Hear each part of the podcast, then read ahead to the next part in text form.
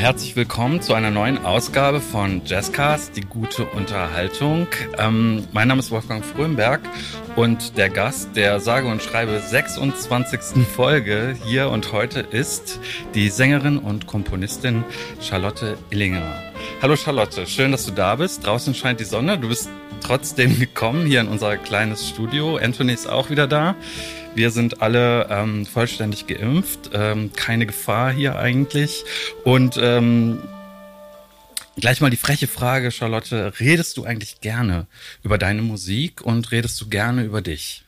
Hallo erstmal. Ähm, ja, ich freue mich auf jeden Fall hier zu sein, auch wenn es mal was Neues ist, weil einen Podcast habe ich jetzt, äh, da war ich zum Beispiel jetzt noch nie.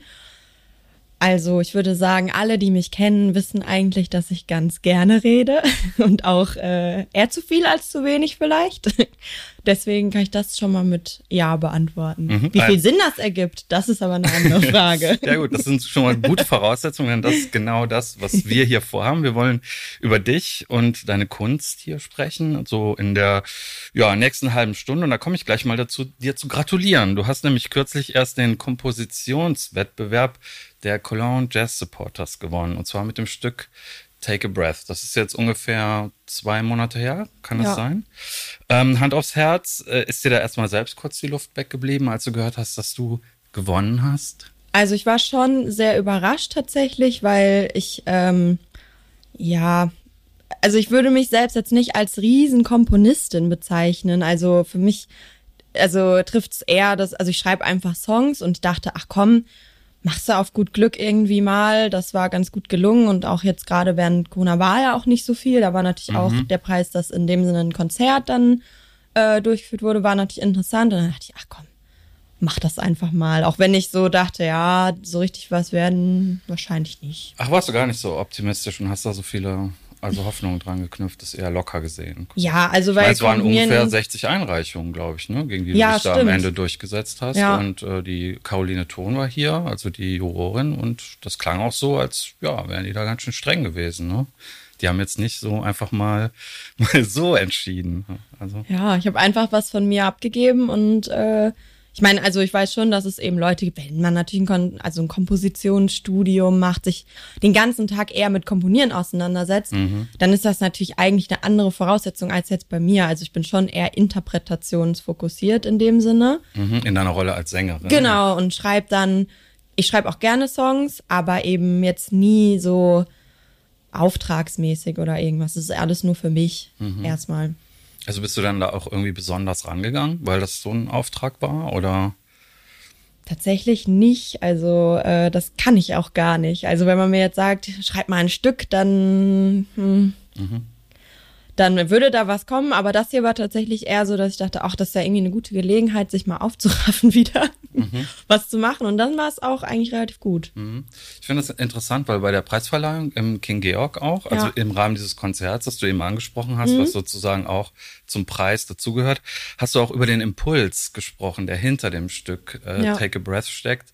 Und du hast gesagt, dass man normalerweise so im Hamsterrad steckt im Alltag und dass es sozusagen darum geht, dann auch mal Luft zu holen, Atem zu ja. schöpfen, irgendwie Kraft zu sammeln. Und das äh, habe ich mir gedacht, ist ja vielleicht auch so ein typischer Corona-Gedanke, oder? Also weil man da gerade irgendwie durch diese, durch diese äh, auch verschärften Lockdowns ja auch als Künstlerin äh, mal dazu fast schon gezwungen wurde, oder? So in Klausur zu gehen und äh, sich Gedanken zu machen. Ja, das war tatsächlich der Grundgedanke, also dieses, was man normal, also ich bezeichne es jetzt mal als normal, mhm. immer hat, dass man eigentlich eher zu viel um sich rum hat als zu wenig und immer denkt, boah, wann hört das denn mal auf? Wann habe ich denn meine Pause und kann mal irgendwie ja.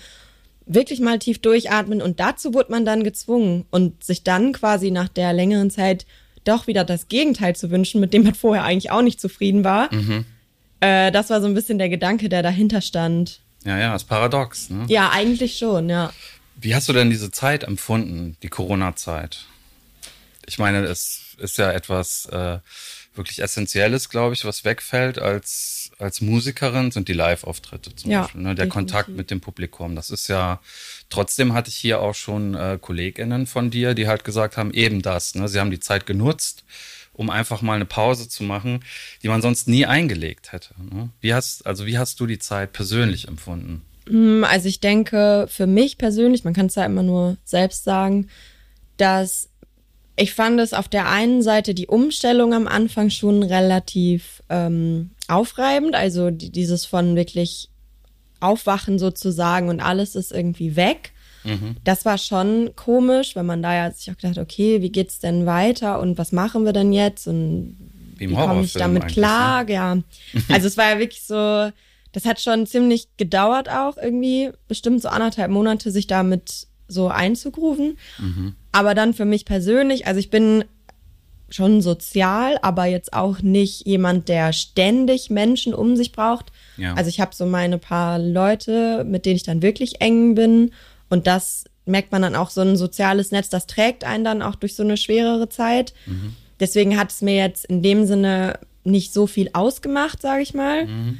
Aber es war natürlich, ja, ich habe auch versucht, nicht so viel drüber nachzudenken. Weil klar, gibt es Tage, wo man zu Hause sitzt und denkt, oh Gott, ja, mhm. es ist ja nichts. Und wann geht's denn wieder? Und was mache ich denn? Und warum denn nicht? Und ich kann ja gar nicht. Und auch Motivation ist natürlich auch so ein Thema natürlich. Das wird auch, also in meinen Augen weniger dann. Ja. Natürlich, je weniger Gelegenheit man hat. Aber ich hatte auch Glück, dass ich letzten Sommer dann zum Beispiel, als es sich auch etwas entspannte, dass ich da auch ein bisschen äh, spielen konnte und so. Mhm. Und dann, ja, war es natürlich, also im Herbst wieder relativ hart. Mhm. Ja.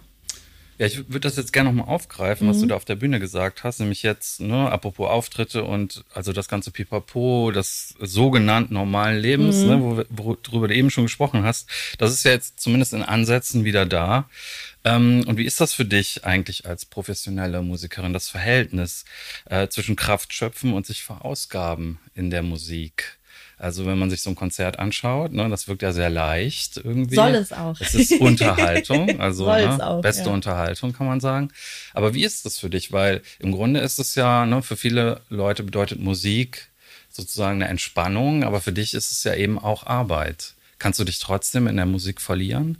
Ja, auf jeden Fall. Also ich denke mal, dass das merkt man dann auch, das ist natürlich nicht die ganze Zeit so, aber ich denke, im besten Falle gibt es immer so ein, zwei Momente, in denen man das hat. Mhm. Und äh, ich glaube, da überträgt sich dann auch am meisten. Aber natürlich ist das, naja, es ist halt kein, es ist natürlich keine Einbahnstraße. Also man gibt natürlich Energie, aber man bekommt ja auch Energie und man ist dann ja auch mhm. ähm, ja so ein bisschen uplifted quasi, mhm. wenn ich das so sagen kann.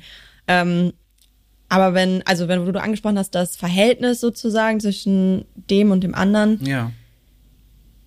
Ich würde sagen, da habe ich eigentlich nicht so viel Probleme mit. Also ich mache eigentlich gerne viel und bin auch eigentlich immer jemand, der sehr aktiv ist und so. Mhm. Ähm, es darf aber natürlich keine Überhand nehmen. Mhm. Man muss da schon auf sich so ein bisschen achten. Mhm.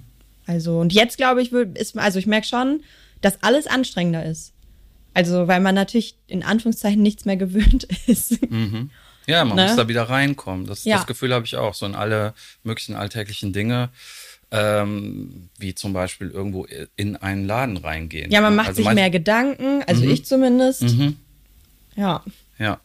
Jetzt hast du gesagt, okay, du bist eigentlich gar nicht so eine Komponistin. Jetzt habe ich trotzdem, also erstens hat das Stück ja auch einen Text. Ja. Das heißt, du bist eigentlich auch Texterin in dem ja. Fall, nicht nur Komponistin. Und ich habe mir trotzdem eingebildet beim Hören, dass das äh, sozusagen es geht ja in dem Text explizit darum, take a breath, ist mhm. klar, ne, die Message, aber das ist auch in der Musik halt sich widerspiegelt, ja, also sozusagen das, das, das Klavier, das fliegt so irgendwie wie die Zeit manchmal und dann erhebt sich so der Gesang darüber, so nach dem Motto, jetzt, ne, jetzt mhm. hol mal Luft irgendwie und das, das äh, fand ich super. War das so die Herangehensweise beim Komponieren oder ist das eher was, was bei dir intuitiv funktioniert? Mm, also ich habe es tatsächlich eher in Teilen geschrieben, also ähm, ich glaube, der Teil, den du ansprichst, ist der, wo ich quasi einen langen Ton singe und mhm. die anderen, die Band unten drunter was anderes macht. Genau. Ähm, das war zum Beispiel relativ zuerst da und dann die Melodie oben. Mm, und dann habe ich überlegt, ah, was, also eher, also es geht bei mir dann meistens eher von der Musik, wonach klingt das für mich und was äh, mhm. assoziiere ich damit so ein bisschen aus dieser Grundidee. Ja. Und da kam ich dann relativ schnell auf sowas wie Take a Breath oder Luft holen oder irgendwas, mhm. durchatmen und dann gehe ich so ein bisschen von der Idee wieder zur nächsten und dann entwickelt sich das so parallel weiter quasi. Mhm. Du, äh, also improvisierst dann auch gesanglich, kann man sagen? Ja, also ich gehe meistens so von den Melodien eigentlich aus. Mhm. und guck dann für mich, was sich, ja, kann man das sagen, also was sich für mich schlüssig anhört, also was ich als nächstes höre. Mhm. Und dann ähm, gehe ich erstmal von da aus. Mhm. Aber ich meine, auf der Bühne, da hast du dich ja dann auch vom Text gelöst. Ne? Das ja. ich irgendwie. Und das habe ich so verstanden, dass das natürlich auch so eine so ein Weg ist, irgendwie so dem Hamsterrad zu entkommen, dass man sich so seinen eigenen Weg sucht, ja. Eben ja. sich nicht so an die vorgegebenen Pfade ähm, äh, hält. Und da würde ich jetzt gern, weil das hier irgendwie so typisch ist für dieses Gespräch, so auf mhm. deinen Weg als Musikerin zu okay, sprechen kommen. Ja. Und würde ich erstmal fragen, wo bist du aufgewachsen eigentlich? Weil ich, das habe ich in deiner Bio gar nicht gefunden. In Bochum. okay, im Pott. Bochumerin, ja. ja. Und würdest du sagen, dass durch dein Elternhaus dein Weg, dein musikalischer Weg schon irgendwie vorgezeichnet gewesen ist? Also hast du musikalische Eltern? Ähm, also meine Eltern machen beide gar nichts mit Musik, mhm. aber meine Mama, die ähm, hat immer viel mit mir gesungen oder auch Klavier gespielt. Ja.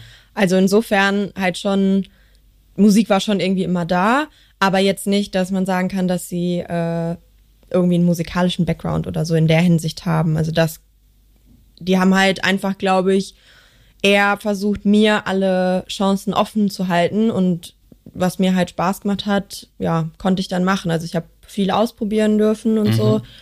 Und das hat sich dann irgendwann ja, relativ, äh, weiß nicht so mit ab Teenie-Alter, ja. wo man ja auch wirklich dann vielleicht ein bisschen merkt, was man will, weil man ein bisschen schwierig ist. Die Pubertät sprichst ne? du an, gehe ich mal von aus. Ich denke, ja, da merkt man dann ja, ob jemand was wirklich machen will. Und da hat sich das bei mir immer gehalten. Du hast Klavier und Saxophon gelernt, stimmt ja. das erstmal? Mhm. Warum diese beiden Instrumente? Boah, Klavier habe ich mit fünf angefangen, mhm. weil ich mhm. aus der musikalischen Früherziehung rausgeflogen bin, weil Ach. ich da zu viel Unsinn gemacht habe. Aha. Ja. Okay. Sagen wir mal, das war Langeweile. Mhm. Ja, und dann äh, hat die. Du, du, wurdest nicht gefordert. ja, genau, genau. Mhm. Nee, also da hat die Lehrerin dann irgendwann gesagt, so ja, die Charlotte, das, die muss was anderes machen, das geht so nicht. Und dann ähm, habe ich Klavier gemacht. Ja. Ähm, glaube, ist auch relativ naheliegend, fangen ja die meisten mit an. Mhm. Und habe dann Klassikklavier gelernt und das hat mir auch Spaß gemacht, aber es war nie so so richtig, dass es so eingeschlagen ist. Also es war in Ordnung, mhm. es war noch nicht alles. Und dann wollte ich gerne Saxophon lernen, weil ich auch Jazzinteresse mehr hatte. Mhm. Und dann habe ich das gemacht und zwar auch ja schon länger. Aber auch das war noch nicht so ganz ja, es war schon mal ein Schritt in die richtige Richtung, mhm. von der mhm. Musikrichtung her, aber es war auch noch nicht ganz da. Mhm. Woher kam das Interesse für den Jazz? Das weiß ich gar nicht so richtig. Also ich weiß, dass meine jemand aus meiner Familie eine Platte von Oscar Peterson hatte mhm. und dass ich die mal gehört habe mhm. und dass ich das, also da war ich auch noch relativ klein, aber die wollte ich dann immer wieder hören. Die fand ich total toll. Mhm. Ja, und sonst kann ich es gar nicht so richtig sagen. Also es ist ja eigentlich man fragt das immer, weil das natürlich eine in Anführungszeichen komische Musikrichtung für so junge viele, Leute ist. Ja, genau. Viele hören dann eher so Pop, Popmusik. Ne? Ja, habe ich auch gemacht, aber ich weiß nicht, ich habe dann durch die Big Band auch in einer Big Band, durch das Saxophon in einer Big Band gespielt. Mhm. Und irgendwie hat mich das einfach gepackt. Okay. Und dann, also, also ich habe gelesen, du warst 15, als du zum Gesang gekommen mhm. bist. Ist das richtig? Ja, so das 15, ist ja, das gehört ja dann quasi noch zu dieser Phase, ja. die wir eben angesprochen haben, wo man dann halt vielleicht irgendwie genau eher schon weiß, was man will. Ja. Und wie so der Gesang.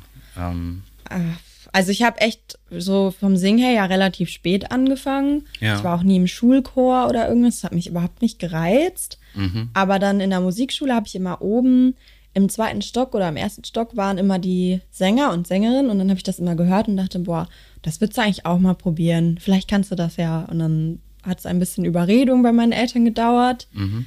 Ähm, und dann habe ich es mal gemacht und dann kam irgendwie raus, dass ich das auch ganz gut konnte. Also mhm. dann war es eher Zufall und dann hat also dann hat es wirklich geklickt. Das fand, hat mir total Spaß gemacht. Also war das sozusagen auch ein entscheidender Schritt auf dem Weg, ähm, ja, dass du irgendwann mal gedacht hast, damit möchte ich mein Geld verdienen, ich möchte Musikerin werden, das soll mein Beruf sein? Boah, ich glaube, so habe ich gar nicht gedacht eigentlich. Mhm. Also das war, klar, man macht da, also ich habe mit 17 dann Abi gemacht mhm. und natürlich ist dann die Frage, ja, und jetzt und so und es gab aber eigentlich so richtig keine Alternative, wo ich mir jetzt hätte vorstellen können, ich will was anderes in dem Sinne mhm. machen. Und meine Eltern haben auch gesagt, okay, wenn du mach jetzt nicht, nur weil du denkst, äh, das ist jetzt nicht vernünftig oder dies oder jenes, mach dann nicht irgendwas anderes und stell mit irgendwie 30 fest, so, boah, das ist jetzt einfach wirklich ein Fehler. Mhm. Also die meinen auch, dann mach's lieber jetzt, wo du jung bist. Mhm. Und wenn es dann doch nichts ist, kannst du ja immer noch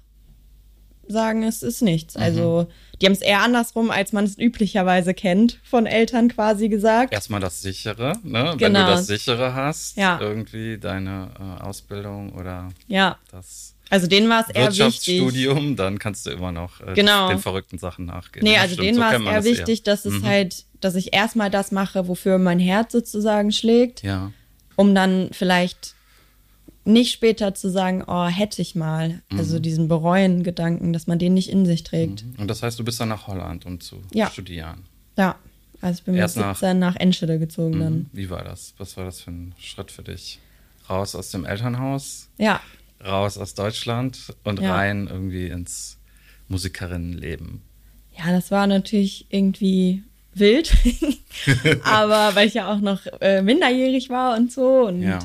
Ähm, Stimmt, sehr jung. Ja, also ich konnte natürlich nichts selber machen, also keine Wohnung mieten, gar nichts. Mhm. Aber das, äh, ja gut, war natürlich mit Unterstützung von Eltern und so dann möglich. Mhm. Also es war aber, ich fand's toll. Also es war natürlich total aufregend. Und es ist ja auch nicht so weit, also es sind irgendwie anderthalb Stunden oder ja. so. Das heißt, jetzt im Notfall kann man immer sagen, ich kann nicht mehr, aber mhm. also ich fand das total toll. Das war endlich mal, also Schule war nicht so mein Ding. Und das war endlich mal was, was irgendwie. Bist super, du aufgeblüht da? Ja, was interessant war mit Leuten, mhm. die irgendwie ja. auch interessant sind, dass man so Gleichgesinnte in dem Sinne hat. Mhm. Ja, das ist, es ist spannend, weil irgendwann, ich weiß gar nicht mehr in welchem Gespräch, äh, kam auch mal das auf, dass das natürlich auch so ein Punkt ist, wenn man auf so eine Schule geht, dass man natürlich auch merkt, oh, da sind auch andere, die, die sind richtig, richtig gut auch, ne, in dem, was sie machen. Und dass einen das auch so erstmal auch so ein bisschen hemmen kann, vielleicht. Ja, nein, also so, da bin ich nicht so. Das, also das, das war inspirierend, dann andere Leute ja. kennenzulernen, mit anderen Leuten Musik zu machen. Also ich bin generell nicht so ein Fan davon, sich selber immer in Relation zu anderen zu sehen. Mhm. Also, weil ich glaube, das bringt einen halt erstens nicht weiter. Ja. Also man wird davon, ja gut, es gibt Leute, die werden motiviert dadurch, dass sie von, ähm, dass sie diesen Druck spüren und sich selber vergleichen. Aber bei mir ist es eher so, dass mich dann es motiviert mich dann eher positiv, weil ich denke, boah, das ist aber toll und das will ich auch können und ach, das Stück kenne ich noch nicht, ja. das gucke ich mir mal an und dass man so zusammen Musik hört, was entdeckt und so, das finde ich eigentlich eher ja positiv, weil, weil jeder hat ja auch was eigenes. Also es bringt ja nichts, wenn ich mich jetzt mit rechts und links vergleiche, die alle eine ganz andere Geschichte haben. Mhm. Merkt man das dann in diesem Prozess, dass man so dabei ist, so seinen eigenen Stil zu entwickeln, seine eigene Stimme? Äh, Stimme in dem Sinne, ja, ja. als Sängerin jetzt tatsächlich, ne, also buchstäblich. Man sagt das ja auch bei, äh, ne, bei anderen Instrumenten irgendwie, dass, dass man das dann raushört, irgendwie, ja. dass das eine bestimmte Person ist, die da gerade irgendwie das Instrument spielt. Merkt man das bei sich selbst? Ja, schon, aber die ersten Jahre ging es mir tatsächlich da also eher um andere Sachen. Also ich habe erst versucht, wirklich so handwerklich weiterzukommen, weil ich ja halt noch relativ jung war mhm. und schon selber wusste, dass ich halt einige sozusagen Erfahrungsdefizite natürlich habe, also was äh, Improvisation angeht oder so theoretische Sachen. Und da habe ich dann versucht, halt viel dran zu arbeiten, mhm. Phrasierung. Ähm, ich habe mich halt ganz viel, ich habe super viel nachgesungen also wirklich Aufnahmen angemacht und mitgesungen ah, ja. und versucht, Soli zu lernen, versucht, Phrasierung von Sängerinnen und Sängern zu wirklich zu imitieren, mhm. weil das hat mich im Endeffekt super weitergebracht, weil wenn man das von vielen Leuten macht, dann ja. ist am Ende hat man viel mehr Auswahl in sich mhm. und findet auch viel mehr Nuancen sozusagen raus. Aber sowas, das braucht halt Zeit. Also mhm. wie viel Zeit hast du da so am Tag investiert? Mm, also im ersten Jahr musste ich erstmal reinkommen, da war das auch sehr, noch sehr schulisch und sehr viel auch Kurse und so. Da du bist ja dann noch nach viel. Groningen, ne? Von genau, nach einem Jahr bin ich dann nach Groningen mhm. gewechselt und da habe ich tatsächlich, ja, schon ziemlich straff geübt. Also ich ja. war immer so um halb zehn da und dann habe ich mich eine Stunde mit Aufnahmen eingesungen, dann abends wieder eine Stunde in Anführungszeichen rausgesungen mit den Aufnahmen, also das zwei Stunden am Tag und mhm. dann die ganzen anderen Sachen zwischendurch. Mhm. Lernt man da eigentlich auch so sein, mit seiner Stimme anders umzugehen, also mit seinem Stimmapparat, also den anders zu pflegen? Ja, Technik. Te ja. Mhm. Was ist das Schwierigste und das Schönste für dich beim Singen? Das Schwierigste ist, dass es so direkt ist. Das mhm. ist aber gleichzeitig auch das Schönste. Also ich glaube, man kann sehr wenig verstecken, weil man das ja auch, selbst wenn man spricht, merkt man ja, sobald man sich leicht unwohl fühlt oder einen Frosch im Hals hat, mhm. das kommt direkt, also da kommt nichts mehr sozusagen. Mhm. Und äh, das ist natürlich sehr, sehr direkt. Man kann sehr wenig überspielen. Stimmt, man verliert einen Teil von sich selbst quasi. Ja. ja. Aber das ist natürlich, das ist, wenn es einem jetzt nicht so gut geht und man denkt, man müsste aber jetzt gute Laune verbreiten, ja. ist das natürlich schwierig. Mhm. Aber andererseits ist es natürlich auch, man kommt nie so direkt mit Leuten in Kontakt, wie wenn man singt. Mhm. Also das Gefühl habe ich schon, dass es daran auch gleichzeitig das Schönste ist. Mhm. Und wann hast du eigentlich das erste Mal gemerkt, dass du mit deiner Stimme Leute so wirklich umhauen kannst? Also so wirklich äh, ja, in einen anderen Zustand versetzen? Ich glaube, das war in der Schule, als wir mal ich weiß gar nicht mehr, in welchem Zusammenhang das so richtig war, aber da, es war kurz vorm Abi, da gab es irgendeine mhm. ja, so eine Veranstaltung und dann habe ich da ja. Klavier gespielt und gesungen.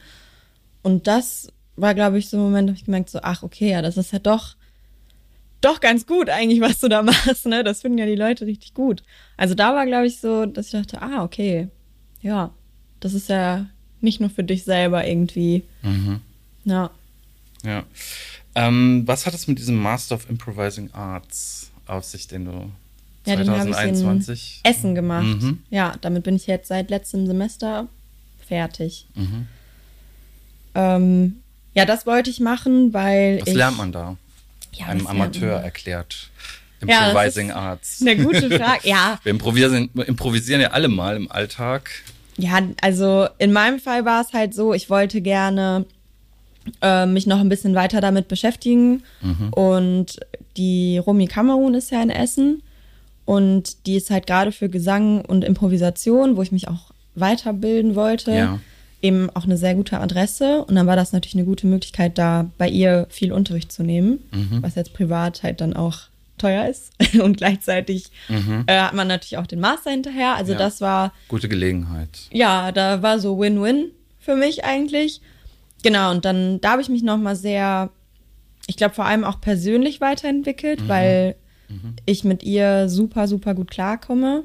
Ja. Und sie auch diesen ganzen, ja, vorsichtig formuliert, also wenn man das nicht gut gemacht hat, dann hat sie das auch so knallhart durchschaut und hat einem auch gesagt so, ha, nee. Kein, das, Blatt, kein äh, Blatt von dem Mund. Ja, genommen, und sowas, das brauchte ich dann auch mal. Nicht, dass man nicht immer nur Schulterklopfen kriegt und sagt, ach, das machst du aber klasse und so, mhm. sondern dass auch mal jemand sagt, so, ja, das hast du aber jetzt, das war jetzt aber nichts. Also nicht böse, aber einfach, mhm. mach das doch nochmal. Mhm. Also genau, ja, und da habe ich mit ihr sehr viel auch an Improvisation gearbeitet und das hat mir, glaube ich, sehr gut getan. Mhm. Wie hast du dich so als, als, als äh, Jazzhörerin, als Musikhörerin entwickelt? Von dieser ersten Oscar Peterson-Platte, über deine erste Liebe zum Jazz. Wie sieht das heute aus? Ja. Hörst du viel? Ja, ich höre schon viel. Und verändert sich da auch sozusagen die Richtung der Sachen, die du hörst? Bist du so eine Forscherin oder wie würdest du dich als Hörerin beschreiben? Mm, ich glaube, ich kenne nicht so viel, weil ich, wenn ich was finde, was mir dann wirklich gefällt, dann bleibe ich erstmal dabei. Mhm. Und im Gegenteil, also ich würde sagen, am Anfang, als ich halt studiert habe, da gab es ja sowas wie Spotify jetzt auch noch nicht, dass das so jeder hatte. Mhm. Und ich hatte in meinem Auto dann irgendwann halt so drei CDs. Ja. Und die konnte ich dann auch wirklich von vorne bis hinten mitsingen. Also die habe ich immer wieder gehört. Mhm. Da brauchte ich dann auch nichts Neues mhm. in dem Sinne. Mhm. Und so versuche ich es jetzt auch immer noch zu halten. Also, also gehst da lieber in die Tiefe. Ja, ne? sich nicht überschwemmen zu lassen. Das. Ah ja, das kann ich richtig gut nachvollziehen. Aber das ist irgendwie, äh, genau, wo du sagst, irgendwie etwas, was nicht jeder hat, hat was nicht jeder hat, ist auch eine Band. Und wir haben eben über die individuellen Wege gesprochen. Mhm. Aber du bist ja schon irgendwie, also du warst beim, äh, das will ich jetzt auch nicht unterschlagen, beim Jugend Jazzorchester Nordrhein-Westfalen, beim Bundesjugend Jazzorchester. Ja. Und du hast dann irgendwann sozusagen dein eigenes Quartett gegründet mhm. mit Karis Hermes, Niklas Walter und Jerry Lou mhm. am Klavier. Ähm, und mit denen hast du auch ein Album eingespielt, But Beautiful ja. heißt das, featuring Paul Heller. Ähm, was bedeutet diese, also seit wann gibt es das Quartett und was bedeutet dir das, immer wieder in dieser Konstellation zusammenzuspielen? Tja, gute Frage. Seit wann gibt es das? Das gibt es schon länger. Ja. Aber ganz genau kann ich es jetzt gerade gar nicht sagen. Aber damals weiß ich noch, dass die, die sind ja alle ein bisschen älter als ich. Mhm. Und dass es für mich schon eine Überwindung war, sozusagen, Leute zu fragen, die halt auch so ein Stück älter waren. Aber ich wollte unbedingt mit denen spielen. Okay, das ging von dir aus, war dein Impuls. Ja, genau. Ich wollte das unbedingt, weil ich die halt echt total cool fand. Mhm. Und ähm, jetzt mittlerweile ist es natürlich einfach ein sehr, sehr sicherer Raum sozusagen, wo man Ideen hinbringen kann, wo man, wo ich auch Stücke zeigen kann und fragen kann, sag mal, wie findet ihr das? Wo, wo fehlt euch was? Wo meint ihr, können wir dies machen? Also, dass man so zusammen auch an Ideen arbeitet. Und das geht natürlich auch dann nur, wenn man sich halt auch mhm. sehr wohl fühlt. Also, und öffnen kann in der Hinsicht. Ja. Stücke meinst du deine eigenen Kompositionen? Oder, weil ich mich auch gefragt habe, ich habe ähm, ich glaube, ich habe das auf der Homepage von Karis Hermes mhm. gefunden, die auch mal hier war, übrigens mhm. auch äh, ja. im Jazzcast. Und das war ein Auftritt, äh, das ist jetzt, ich glaube, 2017 stand da Spada Jazz Awards, wo ja. ihr auch was gewonnen habt, auf jeden Fall, zu den Preisträgern gehörtet. Und da spielt er unter anderem ein Stück von Horace Silver, Nika's Dream. Ja. Und zwar mit einem Text von Didi Bridgewater, ja, genau. glaube ich, den sie wahrscheinlich im Nachhinein dafür geschrieben hat. Und da habe ich mich gefragt, also ich fand es eine abgefahrene Version, muss ich sagen. Die ist aber nicht von mir. Also da muss ich sagen, das Arrangement hat der Jerry Lou geschrieben. Ja. Da aber ihr habt es ja zusammen performt. Ja. Aber äh, wie trefft ihr da zusammen? Genau, das war nämlich auch die Frage, eigentlich die Entscheidung, welche, welche Stücke ihr spielt. Also das macht schon ich. Mhm. Ähm, es ist natürlich schon so, jeder hat da ein Vetorecht in dem Sinne, mhm. wenn jetzt was und manche Sachen funktionieren ja auch einfach in bestimmten Konstellationen nicht so gut oder man muss sie anpassen. Ja. Ähm, das dafür probt man ja auch. Also ich meine, das ist halt das Gute mit so einer Band, die auch so viel zusammenspielt. Mhm. Da braucht man jetzt sich nicht mehr aufeinander einstellen. Also vieles funktioniert halt einfach über ja auch nonverbale Kommunikation oder mhm. so oder Gefühl für den anderen. Das ist Musik als Sprache. Ja, das funktioniert natürlich, je besser man Leute kennt, mhm. umso besser funktioniert das auch. Ja. Und umso sicherer ist man auch. Mm, aber bei diesen, genau dafür sind ja dann so Proben da, dass man halt guckt, okay, an der Stelle ist es für mich komisch oder, also wenn ich jetzt zum Beispiel ein Arrangement schreibe, ich bin ja keine Schlagzeugerin oder keine Bassistin, ja. also dann frage ich mhm. auch immer, okay, wie ist das? Ist das gut geschrieben für euch oder habt ihr da Vorschläge? Weil da sind die anderen natürlich viel mehr drin in ihrem Instrument. Mhm. Und dann wird offen, offen ja. diskutiert und ja. ähm, jetzt, wo wir wo ich gerade Didi Bridgewater erwähnt habe, mhm. hast du Vorbilder als Sängerin auch? Ich meine, du hast eben gesagt, du setzt dich nicht so ins Verhältnis zu anderen. Gibt es trotzdem irgendwie Stimmen, ähm, ja, die dich geprägt haben? Ja, dann würde ich sagen Betty Carter auf jeden Fall. Mhm. Also ich bin ein echt großer Betty Carter-Fan. Ja. Ähm, und also ich bin auch die, die Bridgewater-Fan, aber mhm. nicht, so, nicht so ein großer wie bei Betty Carter. Mhm. Und äh, ansonsten. Was magst du so besonders an ihr? Ich mag vor allem, dass sie, obwohl sie sich sehr, sehr, sehr, sehr entwickelt hat über dieses ganze Leben, was halt auch total bewegt war und ja. sehr, ähm, ja, sie war auch sehr stark, mhm. dass trotzdem so ein Kern ist, den man immer erkennt. Mhm. Und das finde ich halt total toll. Und vor allem auch diese späteren Sachen, die sehr ähm, wenig sängerisch in dem Sinne sind, also wo sie sehr viel probiert und auch sehr viel improvisiert. Mhm. Ähm, das fasziniert mich einfach total, wie frei sie da ist mhm. und ist, sich damit bewegen kann. Mhm. Und das, was man immer wieder erkennt, ist ihre Persönlichkeit. Ja. man wahrscheinlich sagen, wo du das ansprichst. Also die Jazzgeschichte ist sehr reichhaltig. Und äh, ne, ich habe es eben irgendwie bei dem Nika Stream erwähnt, irgendwie das ist eine Komposition, dann kam später der Text dazu. Es gibt immer, immer viele Geschichten, auch zu den einzelnen, auch zu den einzelnen Leuten, die dann wirklich ins Gesellschaftliche, ins Politische gehen. Wie weit beschäftigst du dich damit? Oder jetzt, wenn man so ein Stück spielt, wie weit beschäftigt man sich dann mit der Geschichte alleine von einem so einem Stück? Also es kommt drauf an, ich würde sagen, ähm, jetzt bei Betty Carter zum Beispiel, da habe ich schon eine Biografie gelesen und weiß auch so ein bisschen, äh, ja, das Setting sozusagen auch. Und bei bestimmten Stücken, die mich dann sehr faszinieren, gucke ich das auch nach. Mhm. Aber es ist jetzt nicht, dass ich für jedes Stück irgendwie eine Background-Recherche machen würde. Also mhm. so grob gucke ich schon vor dem Konzert, ähm, was ist damit verbunden. Und es gibt auch Stücke, wo ich zum Beispiel jetzt sagen würde, die würde ich jetzt nicht singen. Also Afro Blue wäre zum Beispiel so ein Stück, was ich so einfach aus der Geschichte heraus erstmal nicht anfassen würde. Tight von Betty Carter wäre auch ein Stück, was ich erstmal nicht, nicht anfassen würde. Irgendwie, also in solchen Sachen schon, aber definitiv jetzt nicht für alles. Ich glaube, da mhm. bräuchte ich dann noch ein also Geschichtsstudium. Aus Respekt, aus Respekt sozusagen ja. von der, mh, vor der Geschichte. Ja, also so ein bisschen, aber es ist auch sehr persönlich. Man kann das auch alles ja. anders sehen und genau das Gegenteil ja. natürlich sagen, dass Klar. man das aus Respekt macht. Mhm. Das äh, macht für mich genauso viel Sinn, aber ja, man muss da irgendwie authentisch sein, glaube ich. Mhm. Das ist trotzdem auch nochmal äh, eine beliebte Verhältnisfrage hier, und zwar die zwischen, da du ja auch, da ihr das Album aufgenommen habt, wie ist so das Verhältnis zwischen Live-Spielen und einem Album aufnehmen? Was war das für eine Arbeit? Was war das für eine Erfahrung, das zu machen, But Beautiful? Mm, das war ja relativ weil stressig, weil es natürlich in zwei Tagen alles passieren muss. Wow, zwei Tage. Ja, wir haben das in zwei Tagen aufgenommen. Okay, das stellt man sich anders vor, dass man vielleicht wenigstens eine Woche hat und okay, da muss ja vorher schon sehr viel vorbereitet gewesen sein. Genau, also wir haben viel geprobt und ja. dann muss es natürlich auch funktionieren und ich habe auch wenig Overdubs gemacht und so, sondern fast alles ja. äh, mit einfach eingesungen. Wir haben wenig geschnitten.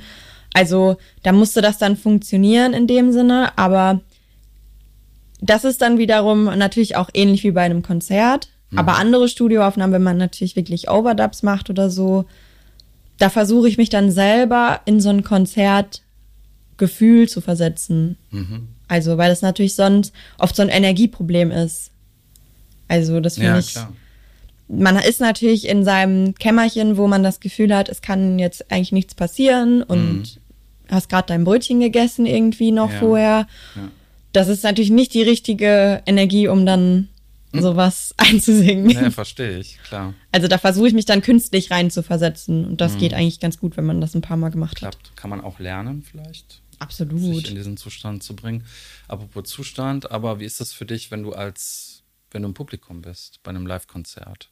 Kannst du dann die Musikerin in dir ausschalten oder geht das gar nicht mehr und das einfach so auf dich wirken lassen. Oder ist es eigentlich egal, dass du Musikerin bist und genießt es dann einfach? Also eigentlich ist das, glaube ich, klar, so gewisse Sachen sind wahrscheinlich ich schon. Meine, du weißt, was ich meine, dass man so eine Deformation professionell, sagt man, glaube ich, hat, dass man denkt so, ach, okay, die haben sich verspielt. ja, ich glaube, das hat man automatisch, weil ja. man natürlich selber weiß, wie man Fehler überspielt, wie man ja. das selber macht und dann denkt man sich so, ah, haha, euch passiert's auch. Kennen den Trick. Aber das ist in mhm. dem Sinne macht das für mich jetzt nichts also das ist dann ein kurzer Gedanke und der ist dann auch wieder weg. Mhm. Aber ich glaube, das Einzige, wo ich mittlerweile so ein bisschen äh, härter in Anführungszeichen geworden bin, ist, wenn mir das dann nicht gefällt, dann versuche ich das auch nicht. Also ich bin eher wieder von diesem, ah, da, als Musiker muss man das ja jetzt gut finden, weil das ist ja total toll. Davon bin ich jetzt eher wieder weg und denke mir, ja, mir gefällt es aber nicht. Dir das dann quasi schön zu reden. Ja. Mhm. Oder andere Sachen, wo vielleicht viele sagen, ja, das ist aber simpel oder das ist irgendwie amateurhaft oder sonst was, dann denke ich mir so, ja, mir gefällt das aber. Mhm. Also, mir gefallen auch manche Pop-Sachen, wo viele vielleicht sagen, ja, das ist ja total harmonisch einfach oder sonst was. Unterkomplex. So, ja. Was, was hörst du da so? Ja, ich habe so ein bisschen Guilty Pleasure noch äh, aus der Teenie-Zeit. Zum Beispiel finde ich Miley Cyrus immer noch gut. Ah ja. Oder also solche Sachen irgendwie aus, vielleicht auch Reminiszenz dann. Ja, klar. Aber sowas, dann denke ich mir so, ja, finde ich halt auch, auch manchmal ganz gut. Mhm. Was ähm, hast du so in naher Zukunft vor? Wie sind die Pläne? Ja, also mein Plan ist eigentlich, ich habe jetzt für die für den Masterabschluss nochmal eine CD aufgenommen. Mhm. Und die würde ich auch gerne dann eigentlich doch veröffentlichen. Mhm. Es war halt alles so ein bisschen natürlich schwierig mit den ganzen ja, Begleitumständen und äh, dass man sich natürlich auch fragt, macht das denn jetzt Sinn, überhaupt so eine Aufnahme wirklich rauszubringen? Man steckt halt Geld rein, Energie rein, Zeit und wir verdienen natürlich am meisten über Live-Konzerte in dem nicht Sinne. auf Tour gehen quasi damit, ne? Das ist Zumindest nicht sicher, also man weiß ja, ja. schon wieder nicht. Mhm. Ähm, aber das würde ich auf jeden Fall noch gerne machen, weil die doch ähm, gut geworden ist, die Aufnahme. Ja. Ja. ja. Dann äh, hoffe ich, dass wir sie demnächst hören können. Ja, ich hoffe auch. auch live, auch vielleicht ja im King Georg. Ja. Und als abschließende Frage noch, bist du eigentlich froh, dass wir uns heute ist Donnerstag, nicht morgen, also nicht morgen getroffen haben hier zum Podcast? Weil morgen ist Freitag, der 13. Oh, nee. bist du nicht also, abergläubisch? Äh, nee, du, gar nicht. Hast du auch keine Rituale, bevor du auf die Bühne gehst oder sowas, dass du bestimmte Sachen immer gleich machst? Mm, nee, eigentlich nicht. Fühlst. Ja. Also ich bin, äh, ich habe so meine meine Vorbereitung, klar. Also mhm. Mm, das ist vor allem gar nicht unbedingt stimmlich, aber eher so muskulär. Das ist so ein bisschen alles locker ja. Und dass man sich so ein bisschen hochzieht schon mal so von mhm. der Energie. Aber sonst Nein, Freitag der 13. hätte mich nicht gestört. Okay, dann treffen wir uns morgen einfach nochmal. das war der erste Podcast, glaube ich, ne? ja. in dem du warst. Ja, mir hat es richtig Spaß gemacht. Ja, ich hoffe, euch auch. Und Dankeschön. Ja, äh, danke dir, Charlotte. Und ja, hört äh, ja auch beim nächsten Mal wieder rein bei uns im Jazzcast, die gute Unterhaltung. Und vor allem kommt fleißig ins King Georg, in den King Georg Jazz Club und in die Clubbar, solange es geht. Und ähm, bis zum nächsten Mal. Tschüss. Tschüss.